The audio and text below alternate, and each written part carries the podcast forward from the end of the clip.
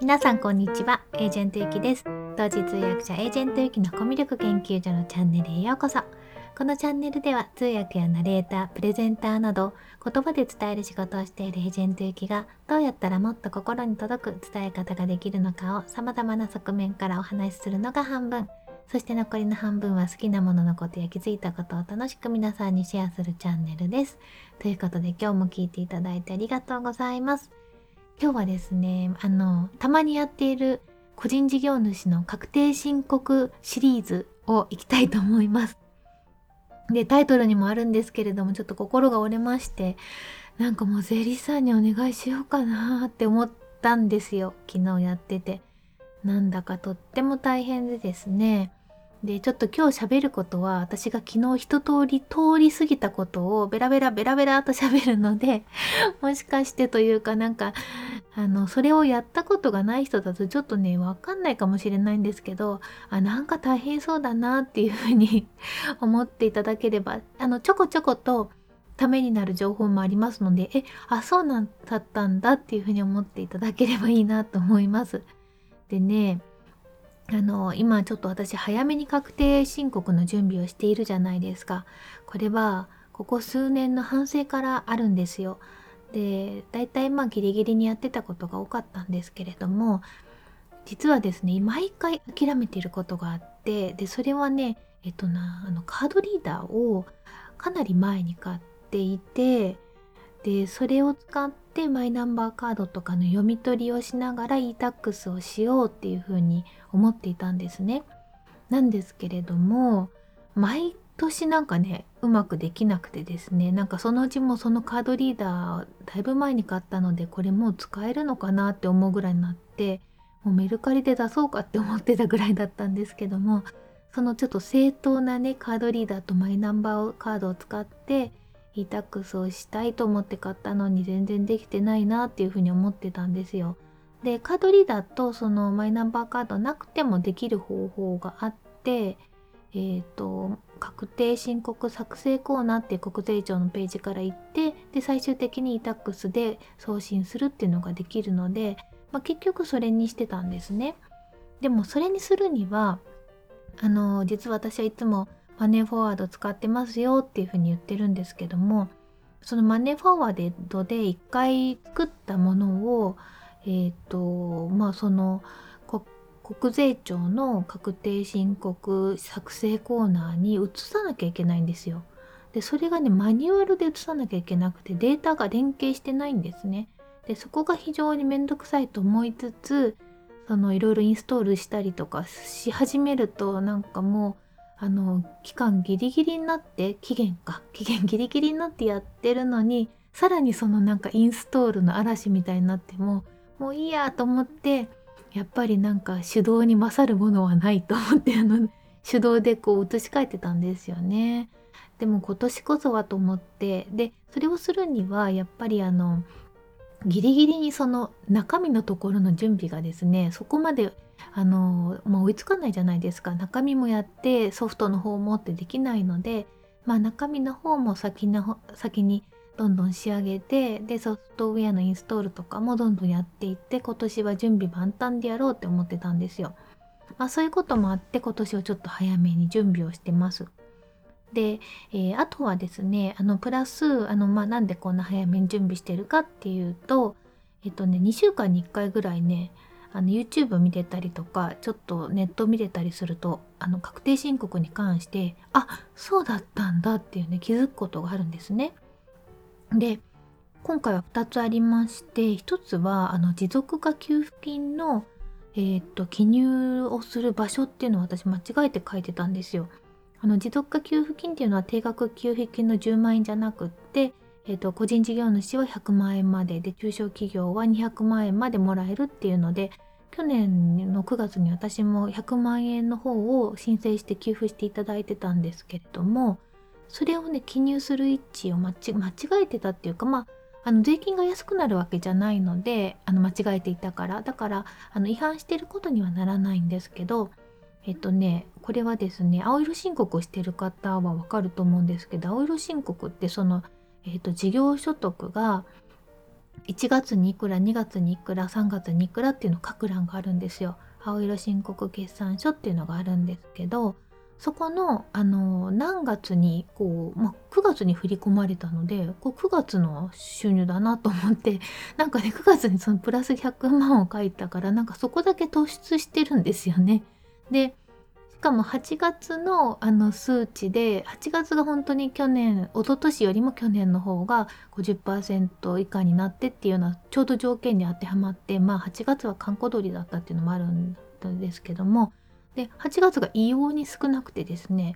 9月が異様に多いっていうのでなんかちょっとこう不自然な気はしてたんですけどまあまあでもあの持続化給付金が入ったから、まあ、こうなってるんですよっていう感じで一応それはなんか今年の特別な事情みたいなところにも言い訳っぽくこう書いてたんですけどなんか実はそこに書くんじゃなくって1月2月3月4月っていう風に書いてある表の一番下に雑収入っていうところがあるんですね。でその雑収入のところに、えーと、持続化給付金の額を書くっていう風にあのこの間知ったんですよ。あじゃあそれ直そうと思ってえー、と書きましたちなみにこの雑収入と雑所得っていうのはまた違うんですけどこれもねこういうのもややこしいですよね全部雑がついてたらもう一緒にしてくれって思うんですけど雑収入はあの事業所得の方に入るんですよねで雑所得っていうのはあの、まあ、ビットコイン売った時の利益とかそういう感じで事業所得には入らないので、まあ、損益通算もできないっていうようなことでななんかもうこういうのもねややこしいなと思うんですけど、まあ、そこはクリアして入れたんですよ。でこれが一つちょっと間違ってたと思ってそこを直そうと思っていじってたのとあとはちょっとそれを調べてたらまた新しいことに気づいてえー、そうだったんだと思ったのがですねあの昨年分令和2年分から青色申告の控除が、えーと、今までだったらなんか65万円っていう風にできてたんですけどもえっ、ー、と e-tax を通じてやるかあるいはこのなんか電子帳簿保存っていうのを申請してこれなんか申請税務署までわざわざ行ってなんか申請して3ヶ月ぐらい待たなきゃいけないらしいんですけどなんでまあこれはこんなにすぐできる話じゃなくて、えー、としかも去年の分だった去年中にそれやってなきゃいけないので9月に申請してなきゃいけなかったらしいんですよね。なんでまあこっちはあの去年分は×っていうふうに思うと e-tax をで、えーと確定申告をしなきゃいけなくなってたわけですね。でまあこれは去年ぐらいからありましたよねこういう動きがねだから e-tax でやってたんですけど一番初めに話したようにですねそのマネーフォワードから確定申告作成コーナー経由で e-tax をしてたのでまたそこでマニュアルで移さなきゃいけないと思ってで今年はスマホでやろうと思ったんですよ。マネーフォワードからからスマホで直接もういあの確定申告ができるっていうのがあったんですよ。でこれだと思ってて電子申告だから65万円だと思ってたらなんとこれは55万円になりそうなんですよね。ゲーと思ってなんかその e-tax じゃなきゃいけない。でその e-tax を経由するにはあのさっき言ったように手動で移すかあるいは、えーと、連携するにはあの XTX ファイルっていうのでえっ、と、マネーフォワードから e-tax に移せるんですけど、それをするには、その e-tax のウェブページからの、なんていうのか、それもね、たくさんあるんですよ。ウェブ版っていうのとソフトウェア版があって、ソフトウェアをダウンロードした方じゃないと、このマネーフォワードからダウンロードしたファイルを読み込んでくれないらしくてですね、もうこれが、うわーみたいな、うわーですよ。いやだからなんかねあのもうこの時点で相当心が折れましてヒーヒーっていう感じなんですよね。でねまあこれまあで私がそのまああの弁護士さんにおね弁護士さんじゃないや、えっ、ー、と税理士さんにお願いしようかなと思ったのは税金のことじゃないんですよねでもよく考えると。税金のことはまだ私がやってる範疇のことはあの自分で調べればわかる範囲なんですね。あの法人とかになるともう難しくてダメだと思うんですけどそこまでややこしいことやってないし仕入れもほとんどないのであの調べればわかるんですけど、まあ、なぜ心が折れたのかと申しますともうソフトウェアの問題なんですよ。これ IT リテラシーの問題で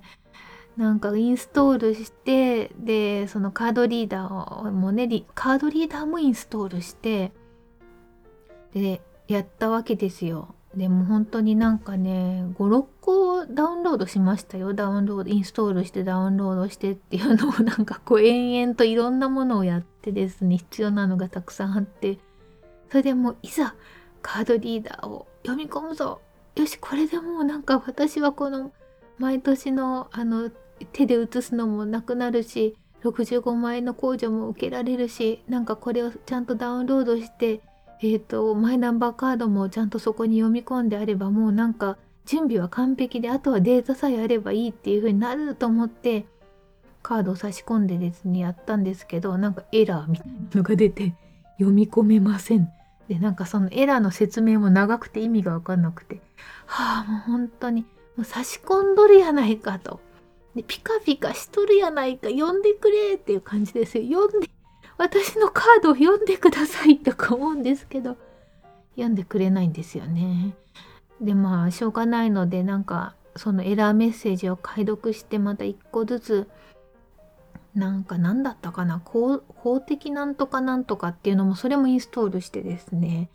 はあっていう感じででインストールしたらまた再起動しなきゃいけないとか言って何回再起動したかって感じなんですけどまあそんな感じでですね私が戦っていたのはあのインストールですね。ソフトウェアの問題 IT リタラシーの問題なんですけど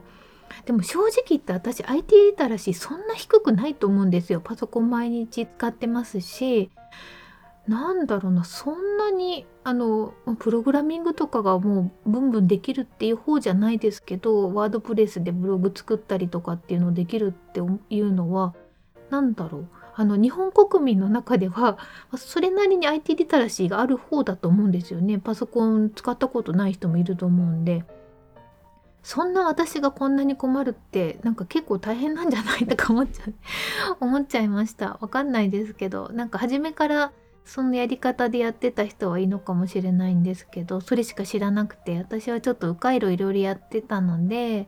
まあ、ちょっと今更っていう感じでねカードリーダーをあのインストールするのが遅すぎて「え何言ってるの?」って言われるかもですねこんな簡単なことなのに みたいなことで 言われたらあ今日は私の話はあの何だったんだろうこの人こんな簡単なことなのにこんな大変な思いしてたんだくすぐらいで笑っといてください。いやでももう本当に今日のクライマックスはですねそのカードを差し込んでマイナンバーカードを読んでくれ読んでくれで結局ねいろいろ障害を取り除いて約2時間後にねもう一回カードリーダー入れてでカードリーダーがね10秒ぐらいすると光が消えてるったんですよチカチカが。あこれもしかしてチカチカしてる間じゃないとダメなのかなと思ってあのその画面が現れたらもう一回カードを入れ直してそのチカチカしてる瞬間にこうボタンを一生懸命押し始めたらちゃんと読み込んでくれました。ということで一通り読み込んでくれたんで、まあ、準備ができたかなと思います。なんか今日一気に喋っちゃったんですけどそうだからなんかこんな大変な思いするんだったら多分ねこのあの税理士さんのところにはこういうシステムがもうすでに入っててですねこんなソフトウェアのところで誰も困ってないと思うんで中身に集中できるとまあそこにお願いするのがやっぱりこう専門家にお願いするっていう醍醐味なんだろうなと思ったんですけどもここまで自分でやったのでまあ今年は自分でやろうと思います。まあ、来年以降はあの売上とあとは複雑になりそうかどうかっていうそこでお願いするかどうかっていうのは決めようかなと思ってます。ということで、まあ今日一気にお話ししたのはですね、一生懸命確定申告の準備をしていて、税理士さんにお願いしようかなと心が折れたわけというお話をいたしました。あの、確定申告そろそろ皆さん準備した方がいいですよ。うん。で、私もあの、ツイッターの方で気づいたこととか、あの、あ、そうだったんだって思うことはツイートしようと思うので、あの、もしよかったら見てください。確定申告メモっていうハッシュタグつけてます。あとあのコミュニティの方でも結構個人事業主の方が多いのでまだちょっと全然動いてないんですけどなんか確定申告をまあ一緒に頑張ろうみたいな感じのスレッドを作ったのであのちょっとずつ2月ぐらいからまあまだ2月 ,2 月の初めはあんまりやんないかな。2月あの後半ぐらいから多分皆さん頑張ると思うので励まし合いながらあと分かんないとこはいろいろ聞いたりとかしながら頑張れたらいいんじゃないかなと思ってそういうあのスレッドも個人事業主っていうスレッドも作ってみました。えー、ということで、えー、今日も聞いていただきましてありがとうございます。えー、この後コメント返しのコーナーです。えコメント返しはですね、2回前の放送のジャパンポッドキャストアウォーズ2020ノミネートされたチャンネルを、チャンネルをで切れてるな。チャンネルを見てっていう話だったんですけど、タイトルが長すぎて切れてることに今気づきました。で、えっとね、これ2日前にあったんですけど、あのー、このえっと、今絶対に聞くべきポッドキャストとかもっと世の中に知られるべきポッドキャストっていうのを発掘して新しいポッドキャストの可能性を見つけられるビビッドな感性を持つ選考委員が選考する賞ですっていうことでこういうなんかねあのあったんですよ。でどんなチャンネルがあるのかなっていうのを見て私なりのなんかちょっと思ったことをお話しした回でした。で、えっと、皆さんからこうご意見いただいてます。コメントいただいてます。まず、ハムさんからです。ポッドキャストは以前英語の2人掛け合いチャンネルを聞いていましたが尺が長すぎて挫折してしまった経験があります。スタンド FM のアワードがあっても面白いかもしれないですね。ということで、いや、ポッドキャストほんと尺が長いの多いんですよ。60分とか多くて、うん、あれはなんか本当にあの、ながら聞きっていうような感じなんでしょうね。やっぱポッドキャストってアメリカから来たもので、アメリカって通勤時間が車で2時間とかね長いところとかも方もいらっしゃるみたいなので、まあ、そういう方がこう聞いたりするのが普通なのかなと思いました。うん、あのスタンド FM のアワード面白いですよねなんか選ばれなかったら歯ぎしりしちゃいそうですけどうーみたいな感じで 選んでくださいっていう感じに多分まあ皆さんもそうだと思うんですけど。ありがとうございます。それからすきめしさんからです。選考委員にしばらく夜配信で押していた石川良樹さんが入っていたところが何気に嬉しいポイントでした。音声がウェルビーイングのサポートになるといいなってことで、すくみさんも、あの、あれですね、ハムさんも結構詳しいですね。ポッドキャストいろいろ聞かれて、へえ、夜配信で、あ、そうなんですね。なんか、あの、いろんなつながりもあって、あとは、あの、ポッドキャストでも好きな番組があったりっていう方が意外と多いんだなって思いました。ありがとうございます。すきめしさん。えー、それからわさびさんからです。こんなものがあるのは初めて知りました。トレンドも研究していきたいです。ということで、まさに私もトレンドを研究したいなと思ってこれ見たんですけど、トレンドがわからずじまいっていう回でした。まあ、長い尺が多いっていうのと、2人以上の掛け合いが多いっていうのが分かりました。えー、それから中ブログさんからです。メルマガ登録しました。ゆるりと長い目でお願いいたします。ってことでありがとうございます。あの、こちらも長い目で、なんか、あの、こう、うわーって盛り上がっちゃうと、その盛り上がりをね、維持するのがすごい大変だなと思うので、なんか焚き火のように、あの、やっていきたいなと思ってます。で、帰ってきたい時に帰ってきてね、みたいなぐらいな感じでやろうと思ってます。でも、あの、ちょこちょこ、あの、こう盛り上げるところは盛り上げていきたいなとは思ってるんですけど、あのこちらも長い目でよろしくお願いします。えー、それからですね、浅香正隆さんからです。CNN ヘッドライナーの浅香さんからですね、ありがとうございます。なるほど、勉強になりました。ありがとうございます。ということで、こちらこそコメントありがとうございます。多分初コメだと思います。嬉しいです。ありがとうございます。それから、ガジェットにちゃちゃまるさんからです。僕の大好きなバックスペース FM は推薦作品で惜しくもノミネートできませんでした。残念。やっぱり他の媒体で興味を持った人のポッドキャストくらいしか聞けてないですね。えそういう意味ではスタンデー FM は音声 SNS の側面もあっていろんな人の配信が聞きやすいですということでガジェットにちゃちゃまるさんもやっぱり詳しいですね。バックスペース FM さんっていう方のたんですね。なんかねこれ推薦は実践も結構あったみたいでなのでまあただ1100の中から20までノミネートで絞ったっていうことでいや選ばれた方たちすごいなって思います。えっと、3月にその対象が発表されるっていうことで楽しみにしておきたいと思います。ということで今日も皆さんたくさんのコメントありがとうございました。えー、またコメントはあの番組の中でご紹介させていただきます。ということで今日も最後まで聞いていただきましてありがとうございます。素敵な一日をお過ごしください。お相手はエージェントゆきでした。